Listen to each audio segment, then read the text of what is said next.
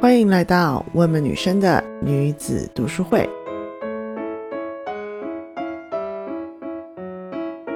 我是你们的主持人 Yvonne。每两周我会选一本跟女性相关的自我成长、女力觉醒和情绪管理的英文书籍，用简单快速的方式为您提供知识维他命。话不多说，开始读书吧。Hello，大家好，欢迎来到今天的我们女生，我是你的主持人 Yvonne。今天要聊一本比较不一样的书，不是那种很明确有目的的工具书，更像是作者的笔记手札这样子私人又有趣的散文。这本书花了很多的篇幅在介绍台湾的人类历史和自然历史，这些历史的叙述与作者李杰科在台湾爬山的经历和他外祖父母的故事三方交错，编织出很有个人风格的手札式散文。这本书是《双目成林》，作者李杰科 Jessica J. Lee 是一名出生长大于加拿大多伦多地区的台英混血。他的外祖父母在八零年代的时候就带着他的妈妈移民到加拿大，在他生长的过程当中，他们只在他非常小的时候回过一次台湾，那时候他太小，他完全不记得，后来就再也没有回去过了。我想这其中有很大的原因，也是他自己觉得的原因，就是他妈妈是他外祖父母唯一的孩子，而作为国共内战飘落到台湾的外省人，他的外祖父母和母亲在台湾是没有其他亲人的，所以在他的成长过程当中，有他在加拿大的英国的白人父亲，还有从呃从英国移民到加拿大的他的祖父母，还有他一些爸爸那边的亲人。那对于他母亲这边的家族呢？虽然他是和外祖父母一起长大的，因为他父母很早就离婚，但是对他而言，究竟什么是中国，什么是台湾，他是很模糊的。他既没有实际的空间经验，也没有可以参照的回忆。可以说，像中国或台湾的这个概念，然后或者是对他们。里面的一些描绘，不管是他外祖父母的老家，还是台湾的一切的种种，都只存在于他外祖父母还有母亲之间的叙述，对他来讲其实是没有任何真实的体验的。李杰科是在他外祖父母过世后，整理他们的遗物当中，才发现他的外祖父在他的阿兹海默症初期，断断续续写了很多文字，但是这些文字，他的外祖母竟然都没有告诉他们母女，他们一直是到啊他的外祖母也过世，他们才发现的。那如果你有一点点了解阿兹海默症的话，你可能就会知道，呃，患者的记忆会碎片化，那些记忆不再是按照时间的顺序来储存，而是变成一个又一个的单独场景，像是碎裂的玻璃、打翻的书柜，事件本身都存在，却不在他们应该在的位置。在阅读和梳理外祖父的笔记当中，李杰科是一点一点慢慢的对照历史，去拼凑出来外祖父所写下的文字。就比如说，他外祖父说，嗯，他在空军官校里面发生的事情，然后他就必须要回头去查中国历史，呃，在民国时期的时候，空军官校在哪里呀？然后那一阵子发生了一些什么比较大的社会或者是历史事件这样子。因为在外祖父的笔记当中是非常凌乱的，他根本看不出，呃，他究竟是，比如说是先到台湾才读的空军官校，还是呃先读空军官校然后再结婚，就是这些东西，他外祖父的笔记里面是完全没有办法用时间来归纳的。那与许多当时的男孩子一样，李杰克的外祖父是在一次朋友的怂恿当中报考了黄埔军校。他的外祖父是空军官校的，是跟着当时美国特别派驻到大陆的飞虎队一起训练的，所以他外祖父就是程度不错，然后还会讲英文，所以之后也才有条件可以移民。那到了台呃台湾之后呢，外祖父退退役，然后在高雄冈山的空军基地当教官，一做就是二十几年，直到退伍后带他的太太还有女儿移民加拿大。到了加拿大之后呢，外祖父直到晚年，因为阿兹海默症需要时刻的照顾，才被外祖母突然送回台湾的养老院。那在那之前呢，他外祖父就一直跟他们在一起。那李杰科他本人其实一直以来很困惑，他们家明明就是从台湾移民出来的，可是他的外祖父母却似乎从未把台湾当成是故乡。然而，在八零年代后期，两岸开放探亲的时候，他们也没有曾经提过要返乡探亲，就是回大陆老家去探亲。这些事情好像对他外祖父母来讲都很遥远，他们无动于衷。一直要到后来，李杰克自己走访了中国大陆和台湾，一步一步的去感受每一寸土地的气息，他才发现，不论是开放后的大陆，还是他们落户、结婚、生孩子的台湾，甚至是他们后来移民加拿大，是居住最长的时间的一个地方，对于这一些战后的移民而言，哪里都已经不是故乡了。他们的故乡只存在在那个还在国民政府手中的大陆，也就是我们现在说的大陆的民国时期。那是他们从孩子长为成人的地方，那是他们牵绊的家人的地方，那是他们所有美好回忆的地方，那是他们因为战败而丢失的故土，那是他们永远回不去的家。在他外祖父的笔记当中，断断续续写着。嗯，外祖父对他母亲思念的话，那我们现在这边就是真实世界是马上也要母亲节了。试想看看，如果一场未知的战争，你决定跟着你的学校或单位先撤离到某一个地方，因为大家都觉得哦这样可能比较安全，但是谁都未曾想到这一走就是六十年。那六十年，你对家里父母的一切都无从得知，尤其是家里又出了你这么一个所谓的叛逃分子，或是国民党员，你甚至不敢想你的家人会受到什么惩罚。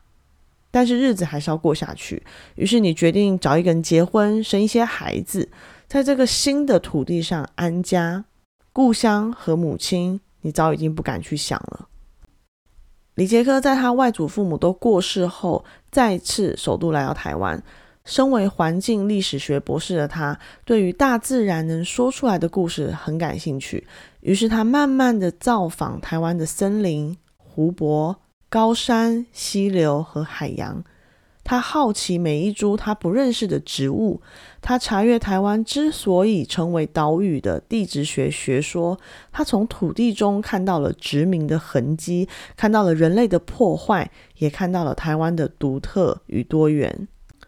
有一段他提到，台湾的植物在整体的西方的生物学当中，当时是很稀缺的，就是二十世纪、十九世纪到二十世纪初。也很对他们来讲也很新鲜，就是说呢，在日本植物学家到达台湾之前，台湾的生物和植物的生态是从来没有被纳入西方的研究体系的，因为从来没有人做过嘛。那台湾一直以来都是呃都是原住民，然后还有一些汉人，然后但这些汉人其实也都是程度不高，就是因为生活过不下去，所以才从中国大陆移民过来，然后嗯。大家都为了生存，然后一其实一直都在打仗，所以并没有人会去进入西方的体系。那台湾充满了尚未被科学命名的动物和植物，这些生物有的只有当地人对他们的称呼，就是我们现在所谓的一些俗名。但是呢，我们要注意哦，所有的植物学啊、生物学这样饥渴的发现新的物种，然后给他们命名的这个模式，其实并不是一个值得令人骄傲的人类进步。因为无论在这些植物学家是否发现这些植物，这些植物的存在是不可抹灭的，他们一直都在，而且本地人也都知道，甚至跟他们共存、呃食用或药用都用过了。不论是单单的在他们存在之中，或者是在当地人的世界当中，这些这些动植物并没有因为没有被放到西方的体系，所以就不存在。所谓用科学的手段去发现和命名，背后驱动他们的终归是那些帝国的扩张。台湾的每一株因为岛屿隔绝的关系而独一无二的植物，都在被发现和被命名当中，悄悄地纳入了日本帝国的版图之中。在任何一个殖民文化当中，所有的科学式的认识、采集和分析，通常伴随着的都是对土地的开发、开垦，还有对所有权的宣告。那些俗间民间俗称的八角金盘、鞭打绣球这样的生物跟动物，一个个都变成了难以捉摸的拉丁文。原本触手可及的本地花草，忽然间就成为了高高在上的帝国语言，硬生生的和他们原本相知相惜的土地有了距离。那除了在不同的语言当中，他感到这种诡异的断裂。李杰科还说，在同一个语言中也是同样的不稳定。当他用汉语拼音把他所学到的、读到的词句写给他的母亲看时，他母亲因为没有学过汉语拼音，对李杰科所写的语音系统感到很困惑。这种感受是很真实的，包括到现在都还是存在。台湾作为仅存人在使用。委托码拼音的地方，在一些需要用拼音体系的部分，比如说姓名、地名，还有动植物的名称，台湾的植物就显得与世界格格不入。现在在海外的中文教学，不论你学的是繁体还是简体，都已经规范到只用汉语拼音。包括我所学的文学类型，我做的是台湾文学。但是那些台湾的作者、台湾的地名，在英文当中的呈现，也是要使用规范化之后的汉语拼音。其实任何的语言和文字都没有好坏对错，只是因为语言和文字背后承载了强大的政治意味和政治驱动，所以我们才对不同的语音系统甚至口音感到有不同的感受。李杰科和他母亲在传讯息的一来一往当中，深刻的感受到了这样子的断裂。他说：“我无需提醒我母亲这世界的改变，我每次与她用文字交谈时，那代沟便已然出现。”李杰科在他外祖父的笔记中和外祖母的回忆中拼凑他们的过去。他的外祖母是南京一户有钱人家的小姐，家里的生意颇大，在南京城里听说占据了半个街区。这样的家庭，其实在当时的中国，在战乱时期是很危险的。不论是随之而来的南京沦陷到日本人手中，而后发现发生的惨烈的南京大屠杀，或是中日战争胜利后内战战败，外祖母在南京的家人。呃，在中共的统治之下，被打为黑五类和反动分子。那对于他们这样的生意人而言，都是最倒霉的时代。外祖母受过良好的教育，毕业于金陵女子大学。大学毕业后，在政府单位找了一个文员的工作。如果没有战争，身为富家女，还有高学历的公务员，她的生命肯定是完全不一样的。一九四七年，国民党在大陆已经逐渐的支撑不住，开始将许多政府单位转移到台湾。他的外祖母所在的单位就是其中一个被转移的办公室。那南京港，在他在南京港要上船的那一天呢，他和同学同事被熙熙攘攘的人潮推着上船。外祖母的母亲就在岸上送别。外祖母隐隐约约间看到了他的母亲来了，然后腋下夹了一盒他最爱吃的进口的丹麦奶油饼干盒，也许是要让他带在路上吃，也许是希望用饼干盒喂留他。那是那个时候呢，外祖母突然改变心意，大喊着他要下船。可是已经来不及啦！他旁边的好朋友就劝他说：“哎呦，现在人太多了，下不去，也你也会找不到你的行李，算了啦，走吧，反正我们很快就会回来的。”于是船开走了。后面的故事我们也都知道了。那是他最后一次看到他的妈妈和那一个饼干盒。再后来，李杰科他妈妈就是有联络到呃，他们南京。阿姨的小孩就是他外祖母，还有个姐妹，然后那个姐妹有小孩，然后就是他妈妈的表姐，然后嗯，那个表姐是跟着外祖母的父母一起长大的，然后他就有说，就是外外祖母的妈妈，就是后来其实常常都抱着那个饼干盒，然后会摸着那个饼干盒，然后他们小朋友小的时候其实并不知道那饼干盒代表的意义是什么，后来才知道那就是到了台湾的外祖母。在他妈妈心中的那个牵绊，其实各家外省人的故事，现在听起来都是都是一样很奇幻和悲伤。这一次我们华人近代的战争移民潮所带来的伤痛，至少延续了三代。龙应台写的《大江大海》里面就有许多让人唏嘘的外省移民的故事。这一次的移民潮会让人难以忘怀的原因在于，大部分跟随国民政府到台湾的人都认为他们只是暂时离开，很快就可以回家。对啊，像之前日本人都打到重庆了，北京的大学都退守到云南那样的深山当中。可是几年之后呢，日本投降了呢，还不是一样，大家又可以搬回就是自己的家乡原本的地方。在这样的思维之下的别离，才会显得后来的措手不及。蒋介蒋介石政府的口号，什么一年准备，两年反攻，三年扫荡，五年成功，给了那些跟随政府而到台湾的人希望，一个可以活下去、向前看的动力。然而日子过着过着，他们终究没有再回去，没有能再见到年迈并且吃了许多苦头的亲人。这些在台湾的外省人，时常是自己唯一的亲人，他们一个一个如同荒岛一般。独立在海洋之中，在李杰科的学术训练当中呢，他的立场一直以来都是倾向于现在比较主流还有政治正确的那个反人类史。这个人类史是什么呢？就是人类，然后世界的史。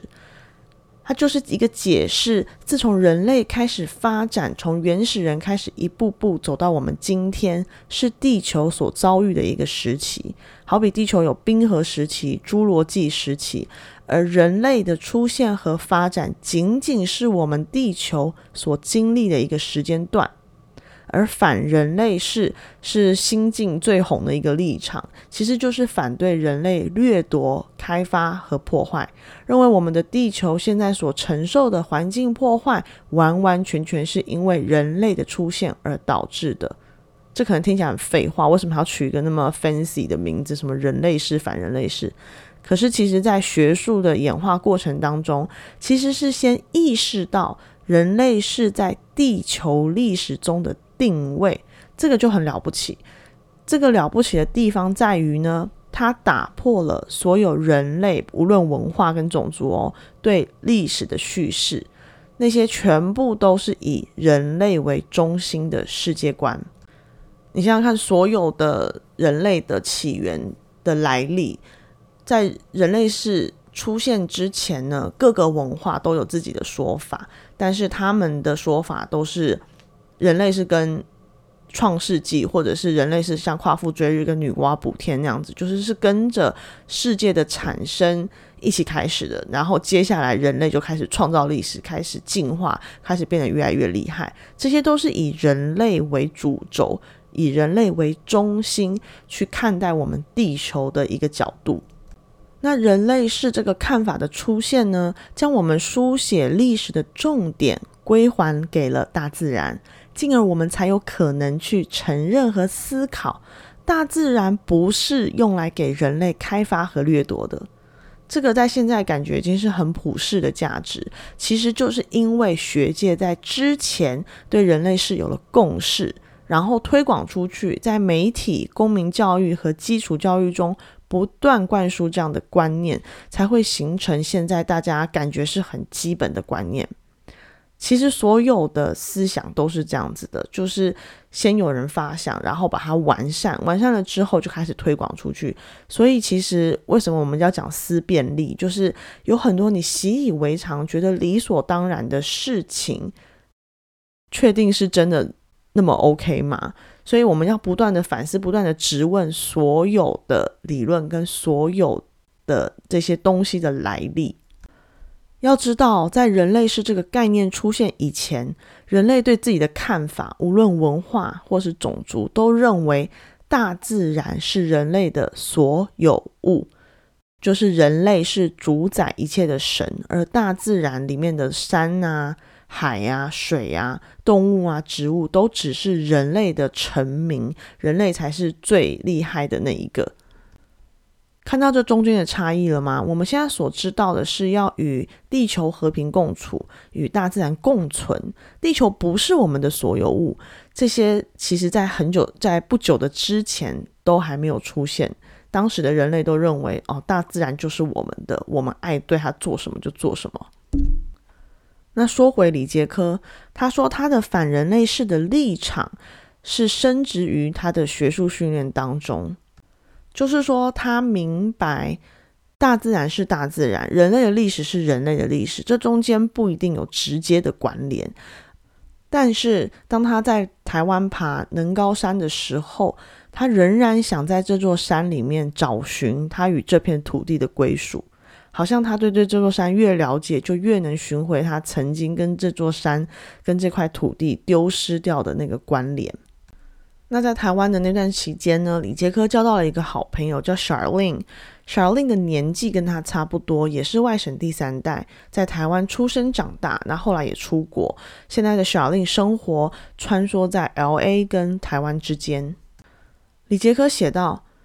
一部分的我甚至嫉妒着 Charlene。”因为他知道了一些我的家族完全错过的一些关于这座岛屿的事情。我在他的变幻自如之间看到了我自己在英国、德国和加拿大之间的切换。和我一样，他的体态与语言标志了他在海外的经历。他的姿态、微小的手势，还有我们说话的方式，都出卖了他。我们这些在他处安家的人，竟会在一些微不足道却无法控制的地方泄露了我们的来历。我觉得这段写的超好，其实就是不同生活、不同地方生活的人会有不同的语气、动作这些的，包括在台湾本地，你都会可以看出来说，哦，你这是高雄人或是台北人。但是李杰克看得更深，他将这样的外在表象。内化成为了他们这些海外归国的人无所适从的地方。这一边，他点出了他们的无奈和心酸。他们在白人社会永远还是会被询问你是哪里人，而回到了领一是他们故乡的地方的时候，仍然还是会被问你是哪里人。我觉得这就是女性作家的魅力。他们带着阴性特质的人，通常敏感多思，在一个大家都觉得很正常的环境或者是事件下，他们仍然能感受到不一样的地方，然后会试着去描绘、书写和打开这样的情感和情绪。而当他们不吝啬的去分享他们的感觉，去打开这些看似简单又理所当然的部分的时候，艺术的美就出现了。相对于科学式的去标记说，哦，从欧美国家回来的人会有带会带有一二三四这样的特质，女作家写的是我在不同的世界中流转，我身上带着不同地区的印记，无论我多么不想被发现，我的背景，我的这些微小的习惯总是不断的出卖我。艺术家总是能够在平平无奇的事情当中带给我们新的角度和想象。而这些意味绵长的文字或是创作当中，我们读者和观众也能获得精神上的升华，还有对生活的新鲜感。这种两边都不是人，哪里都不是故乡的感觉，紧紧的跟随着李杰科。他说，在学术界呢，对于他外祖父那一辈的外省人所用的词汇，就是不外乎是政治移民、流放、殖民者、离散。这些学术界的语词呢，仿佛就能囊括这几百万人的一生。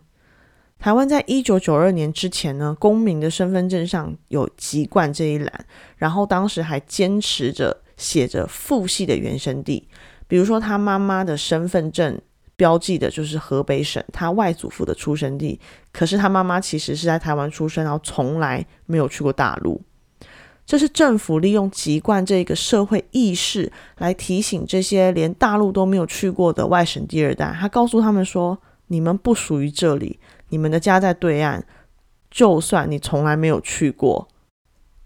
李杰科写道：“我们对于真相的看法时常来自于我们所选择的语言，但是这个语言又会有不同的后果，它们代表的忠诚、集体的历史、伤痛和遗失。”在我童年时期，我常常听到一些语句，类似“台湾真正的中国”或是“我是中国人，但是我来自台湾”，我却从未认真的去追问过这其中的问题。这命名的任务时常超越了我，事实上，我感到很不舒服，就像一个模糊不清的东西。但是，容许我这样逃避的，我现在知道了，是我所拥有的距离，是因为我脸上所拥有的白人的特质。我从来不知道为什么我们没有回过台湾，我也从来没有问过。我一直秉持着我是英国人和加拿大人的信念生活着，将我自己放在自己的这样的框架当中。至于我应该要说我是台湾裔 （Taiwanese） 还是华裔 （Chinese），对我而言已经太过复杂。我只觉得我拥有太多名字，太多故乡。却没有一个符合世事的逻辑去排列他们的顺序，独独的去选择以任何一个，都是直接剔除了另一个的来历。对于这一段，我是非常能够感同身受的。我相信很多在海外的华人，尤其是你家里可能有外省背景的话，很多时候所谓的 Chinese 这个词，不是单纯的说我是。中华人民共和国的人，或者是我是中华民国的人，而是 Chinese 华人这个词背后的文化含义，而不是政治意向。李杰克提到呢，在众多的台湾民间故事当中，他特别受到妈祖故事的吸引。其实妈祖的故事有很多版本，那每一个版本的细节都有所出入，但是总而言之呢，李杰克写道，在每一个故事当中。妈祖是一个年轻的面对浪潮的女孩，妈祖在边缘的空间滞留，在海洋和土地之间，直到它被大雾吞噬。有那么一部分的我感觉到妈祖对我的吸引力。我觉得他这个譬喻用的很好，因为妈祖是在两个模糊不清的东西之间，然后他有勇气不断的去等待和面对海浪。那对于就是李杰克他的身份认同来讲，他感觉到就是很类似的心境，他一样是在海浪、海海洋还有土地之间流浪，不同的岛屿，英国也是岛屿，然后大陆中国大陆是一块大陆，然后加拿大也是一块大陆，然后又跟台湾这个岛屿有所牵连，他一样不断的在潮汐与土地之间流浪，然后。需要有很大很大的勇气去面对这样一个模糊、复杂，还有令他困惑的身份问题。在不同的港口之间呢，南京港是他啊外祖母搭船离开的地方，天津港是他外祖父当时离开大陆的地方，还有不同的台湾的港口。在那些迁徙的候鸟自由往来两岸各地港口的时候呢，他想着。有没有那么一些候鸟飞过妈祖守候的海峡呢？李杰克说，他曾经看过一个地图上标记着黑面琵鹭的迁徙路线，那是贯穿中国东北、日本、韩国和台湾整个东北亚的候鸟通道。栖息在湿地地区，它们的踪迹总是很快的被浪潮清洗干净。这些候鸟的生存依赖着它们在这些艰难之地的来回奔波。对这些候鸟而言，就像妈祖一样，那暗潮汹涌的台湾海峡从来都不是问题。台湾海峡终归只是一条通道，一个串联起季节、沼泽和日曜的走廊。在朋友 Charlene 带他在台湾各地拜拜的同时，他忽然看清楚了。他的外公与外婆是获得了这一条安全的岛通道，来到这座岛屿，一个靠海的家园——台湾，让他们都有了一个故乡可以回去。李杰克的外祖父是一个人孤单的在台湾的养老院过世的。过世的时候，他的外祖母、他的母亲，还有李杰克，还有他一个姐姐，他们都不在台湾，都不在外祖父的身边。因为如此，李杰克说他对台湾一直有着内心的抗拒，因为外祖父一个人孤单的离世这件事情呢，让他无法原谅他自己，他心里很难过，他耿耿于怀。在很长的一段时间内，台湾对他来说就像一个禁忌之地，一个充满了不是他自己，但是却有着混乱回忆的地方。直到他的外祖母也过世。外祖父母的双双离世呢，让他发现了新的可能性。他在台湾高山的松树林中找到了可以传承他们家族故事的空间，发现了人类社会仅仅三代人的故事太过渺小了。在七星山宫顶的时候起了大雾，这是全书的最后一段，我觉得是很美的书写。我翻译了一下，现在念给你们听。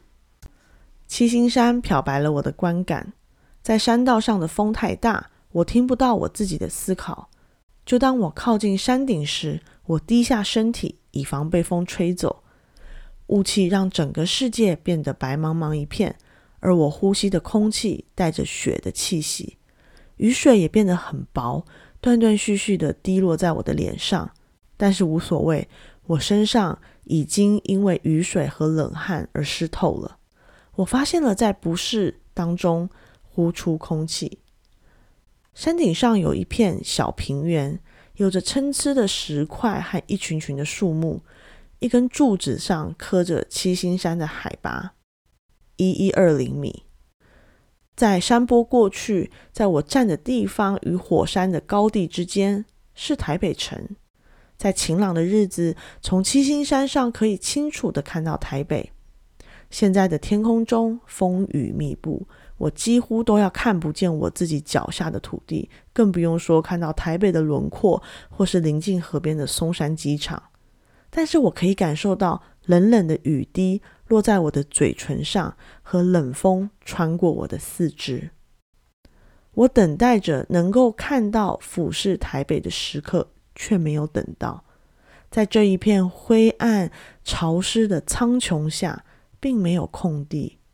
相反的，我见证了被雨水浸湿的帐篷，我见证了雨水清洗的这个地方从北而至。那夹带着阳光的雾气是高山顶上的云集结而成的。那扎堆的树林的绿，在它们的树顶的地方围绕着水汽。我在这座岛屿的天空下，在这脆弱的寒冷当中停留了一下，只有光。我转身开始下山。其实故事到这里还有很多未解之谜，比如他之前呃书里面有提到，他从小听到的都是他们家在台湾没有其他亲戚，可是，在外祖母过世后，他和他妈妈发现了他们在台湾还有一个表亲，就是他外祖母的表妹。在他妈妈还小的时候呢，其实他们表姐妹来往是很密切的，然后后来。呃，他他们母女就是又把这位阿姨找回来，然后这阿姨非常感动，她就说她小时候，她记得就是她妈妈出生的时候，她在甚至在李杰科很小的时候，她都有就是到过加拿大去拜访他们，可是他们其实并不知道这个阿姨是他们的，是真正的他们的亲人。那究竟他外祖母为什么要隐瞒这么多年呢？这书里都没有讲。那还有就是在书本结束前。他提到，他妈妈正要踏上大陆的寻亲之旅，要回到外祖父他们家在北京郊区的老家，还有外祖母在南京的老家。呃，他们在那边也联系到了一些亲戚。可是这些事情后来的结果又如何了呢？书里面也没有讲。我想作者用七星山宫顶的这一段很富有诗意的文字作为结尾，就是想要表达人生的难题不会结束。也一定不会每一次都如人意，但是只要我们足够坚定的前行，在和大自然和自己的相处之中慢慢对话，那些令我们困惑的、疑虑的、恐惧的，甚至痛恨的，都能在我们自己身上找到出口。今天的 Woman 女生就到这边。如果喜爱我的节目，请到 Apple p o c k e t 上面帮我打分评论，我会在每一期的节目最后念出你的留言哦。谢谢你收听今天的 Woman 女生。如果你喜欢我们的节目，请在 Apple Podcast 上面帮我们打上五颗星。填写评论，让更多的人可以听到我们的节目，也邀请你加入我们私密的脸书群组，跟全世界的姐妹一起聊聊 woman 的心底话。我们下次再见，拜拜。